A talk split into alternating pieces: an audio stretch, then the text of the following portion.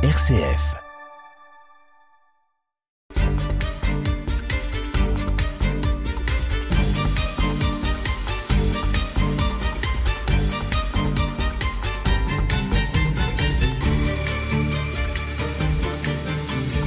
Nous avons abordé l'an passé l'histoire de l'institution Saint-Étienne, bien documentée.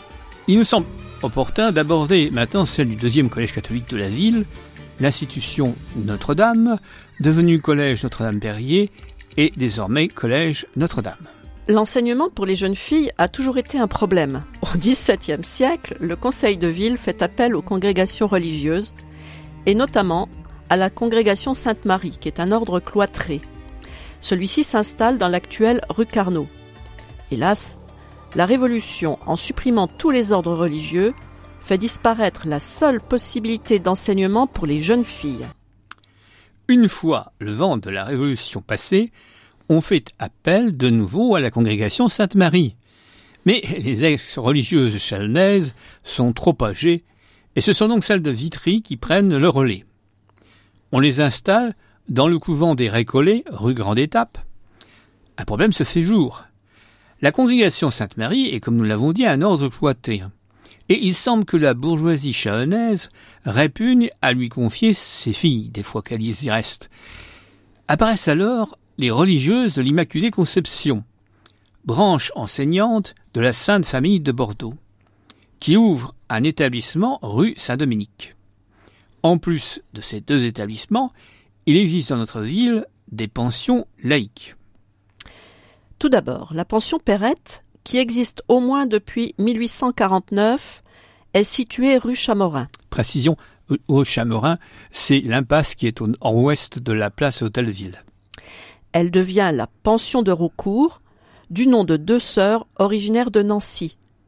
Elles s'installent 7 rue du Grenier à Sel et partent entre 1906 et 1911, après leurs 60 ans.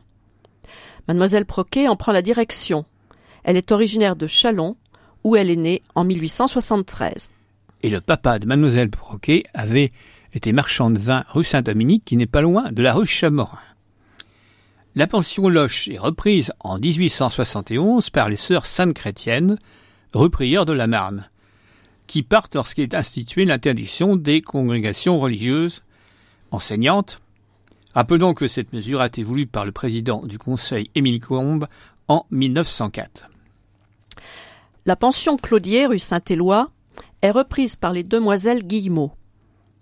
Celles-ci acquièrent une telle réputation que le conseil municipal, pour répondre à la demande du ministère, engage avec les demoiselles des négociations afin qu'elles assurent le rôle de collège municipal en échange, bien évidemment, d'une subvention.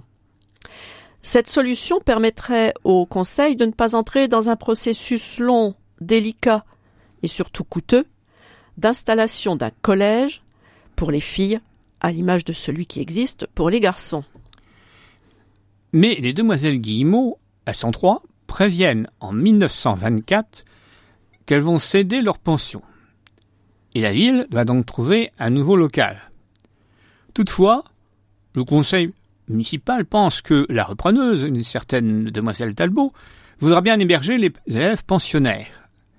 Mais malheureusement pour le conseil, celle-ci va le refuser et il va falloir changer les plans du bâtiment qui se trouve à l'entrée de la rue Grande Étape sur la gauche.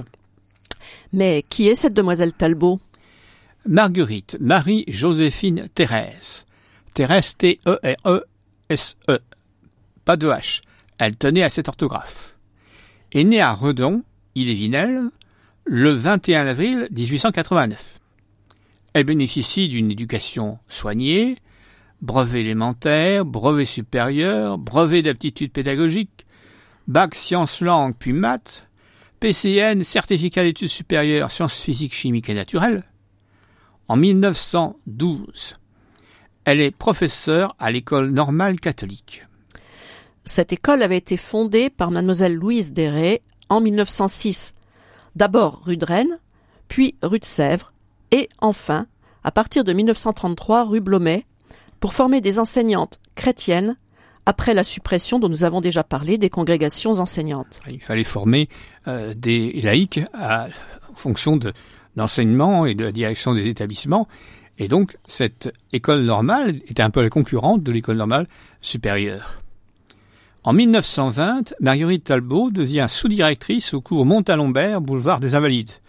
Ce cours a été fondé en 1907. Oui, c'est tous les cours qui se fondent après le départ des congrégations. Il compte 110 élèves en 1913, dont quelques garçons. Les premières bachelières en sortent en 1919. En 1922, Mademoiselle Talbot s'installe à Chalon comme directrice des études à la pension des demoiselles Guillemot. Celle-ci voyait sans doute en elle une personne qui pourrait reprendre la pension. Et en 1924, au moment où elles arrêtent, c'est effectivement ce qui se passe. La ville, quant à elle, doit rapidement trouver le moyen d'ouvrir son collège, rue Grande Étape, et donc ses locaux pour les pensionnaires. Cette situation va d'ailleurs créer quelques tensions.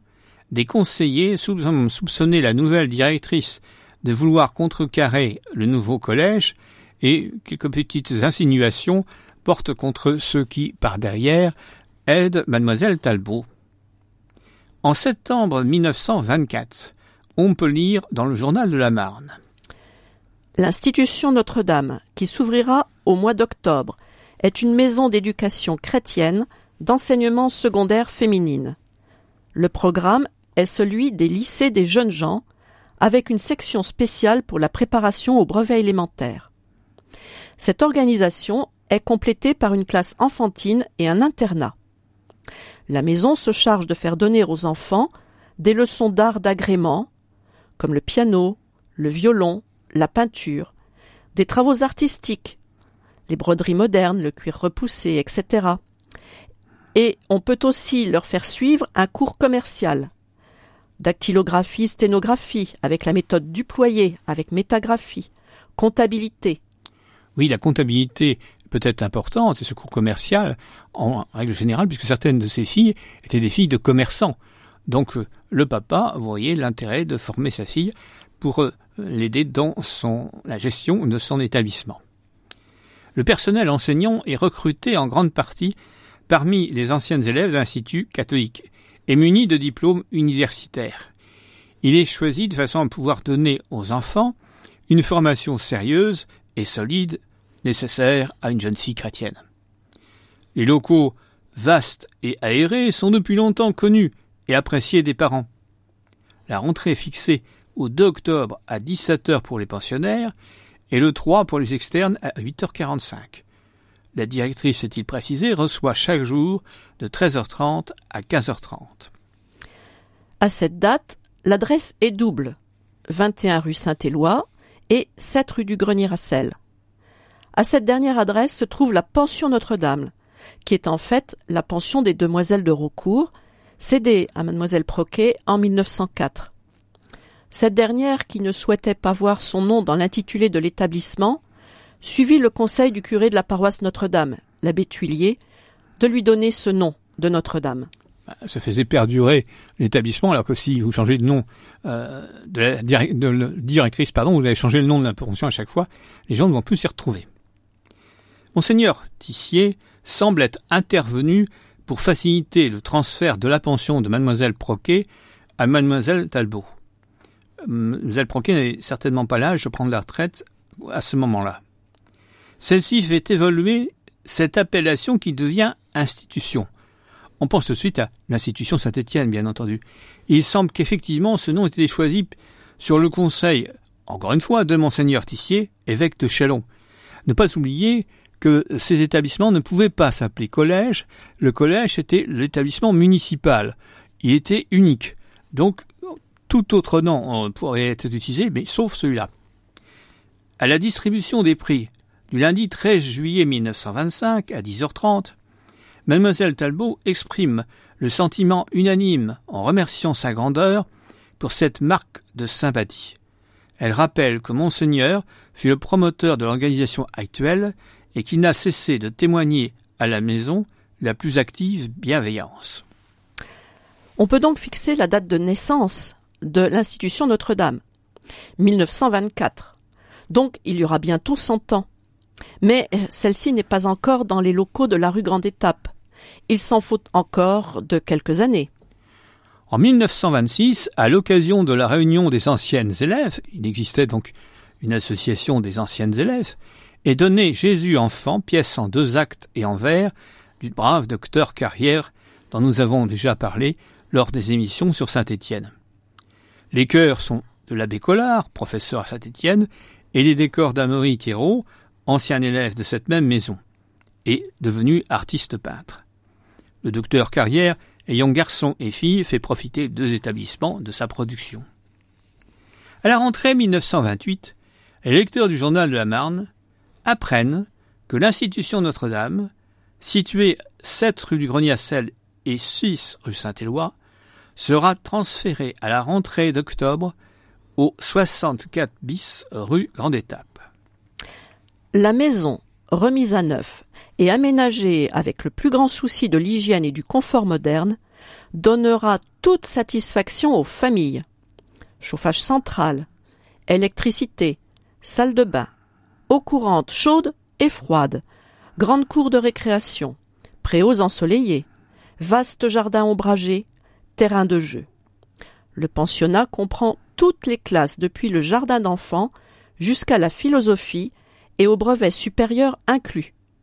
Il continuera à préparer à tous les examens, certificats et brevets d'instruction religieuse, brevets élémentaires, brevets supérieurs, baccalauréat, ancien et nouveau régime. Les succès si nombreux déjà obtenus répondent de ceux à venir. Que s'est-il passé? Une société anonyme d'enseignement et d'éducation des jeunes filles a été constituée à l'initiative de pères, sans doute de jeunes filles. Les docteurs Aumont, Carrière, Fauvel, Maître Poplin, notaire, l'architecte Mébel, messieurs Émile Barbier et Fernand Chetin. Avec sans doute par derrière Monseigneur Tissier. Ils ont acheté, à partir du couvent des Récollets, qui avait été confisqué en 1905, les sœurs de la congrégation Sainte-Marie, n'ayant conservé que la partie occidentale, avec la chapelle, comme une sorte de maison de retraite, qui resterait à leur disposition jusqu'au décès de la dernière sœur alors en place. C'est-à-dire que la dernière sœur, la plus jeune, qui logiquement décédée la dernière, euh, quand celle-ci décéderait, à ce moment-là, euh, cela reviendrait à la ville. Mais bon, la ville se dit que ça risque de durer très très très longtemps, donc c'est une éventualité qu'il ne faut pas prendre en compte. Par contre, l'autre partie était restée, mais qui pouvait acheter cette partie C'est donc la société qui va acheter cette partie, certainement pas aussi cher qu'on peut le penser, et faire réaliser des travaux afin que les jeunes filles puissent y trouver de bonnes conditions de travail.